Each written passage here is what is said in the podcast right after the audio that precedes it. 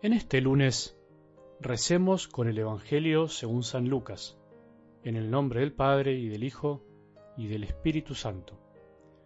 Cuando Jesús llegó a Nazaret, dijo a la multitud en la sinagoga, Les aseguro que ningún profeta es bien recibido en su tierra. Yo les aseguro que había muchas viudas en Israel en el tiempo de Elías, cuando durante tres años y seis meses no hubo lluvia del cielo y el hambre azotó a todo el país. Sin embargo, a ninguna de ellas fue enviado Elías, sino una viuda de Sarepta en el país de Sidón. También había muchos leprosos en Israel en el tiempo del profeta Eliseo, pero ninguno de ellos fue curado, sino Naamán el sirio. Al oír estas palabras, todos los que estaban en la sinagoga se enfurecieron y levantándose lo empujaron fuera de la ciudad hasta un lugar escarpado de la colina sobre la que se levantaba la ciudad con intención de despeñarlo. Pero Jesús, pasando en medio de ellos, continuó su camino. Palabra del Señor.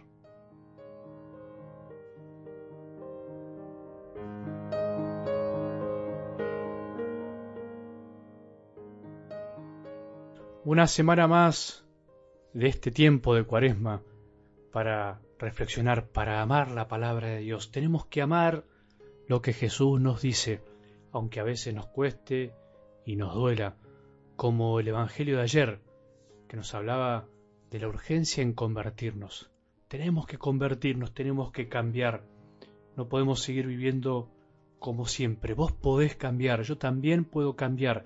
Todos podemos ser más santos. Jesús nos tiene paciencia, es el viñador, acordate.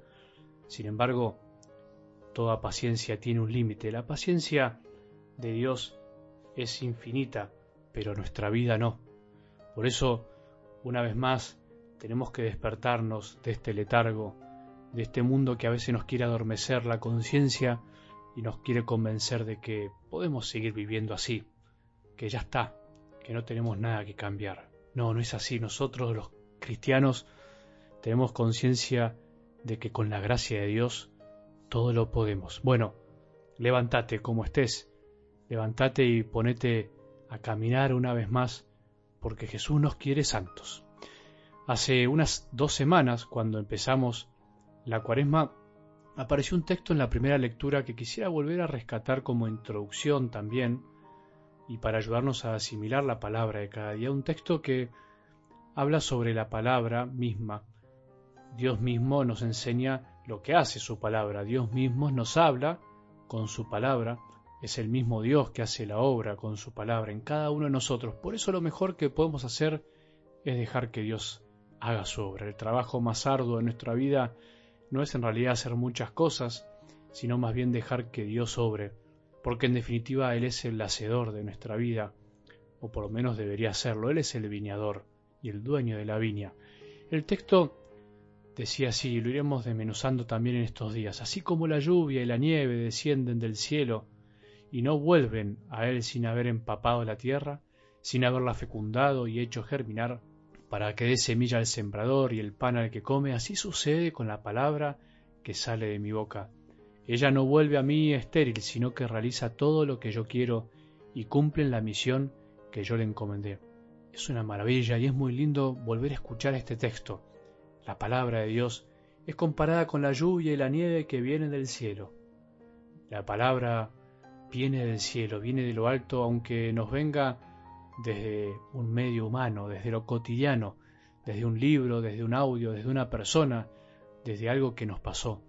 Una cosa no quita la otra, al contrario, sino que una cosa necesita a la otra. Dios no nos puede hablar si no es a través de lo humano, pero al mismo tiempo tenemos que tener la certeza que viene del cielo, viene del corazón de Dios que es Padre y que quiere que caiga sobre nosotros la frescura de su lluvia, que es la palabra, que en definitiva es Jesús. La primera gran verdad que no podemos olvidar nunca cuando escuchamos la palabra de Dios es que viene del cielo y es bendición.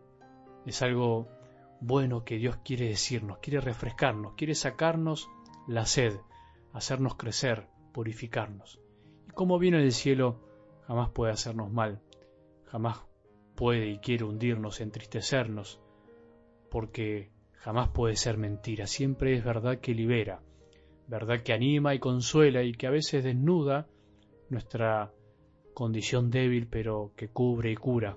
Así tenemos que escuchar la palabra. Miremos la lluvia e imaginémonos que así quiere Dios que obre la palabra en nosotros, como la lluvia obre en la tierra. Miremos la lluvia e imaginemos que así desea Dios que su palabra llegue a todos, que moje a todos. Vamos a algo del Evangelio de hoy. Podríamos preguntarnos por qué ningún profeta es bien recibido en su tierra, por qué Jesús fue rechazado en su propia tierra, en su lugar, por qué a nosotros nos pasa a veces lo mismo en nuestras familias, en los lugares que nos conocen, justamente porque no se comprende esta verdad, por no comprender que Dios puede hablar así, como la lluvia, y caer sobre todos, por no creer que Dios, que es grande, habla por medio de lo pequeño, del humano, por no entender que a Dios no lo podemos entender con la cabeza solamente, sino que tenemos que aceptarlo con el corazón, y que el único que nos enseña cómo es justamente es Él mismo. Jesús hoy no se dejó matar, siguió su camino, aunque no lo entendieron y aunque quisieron asesinarlo.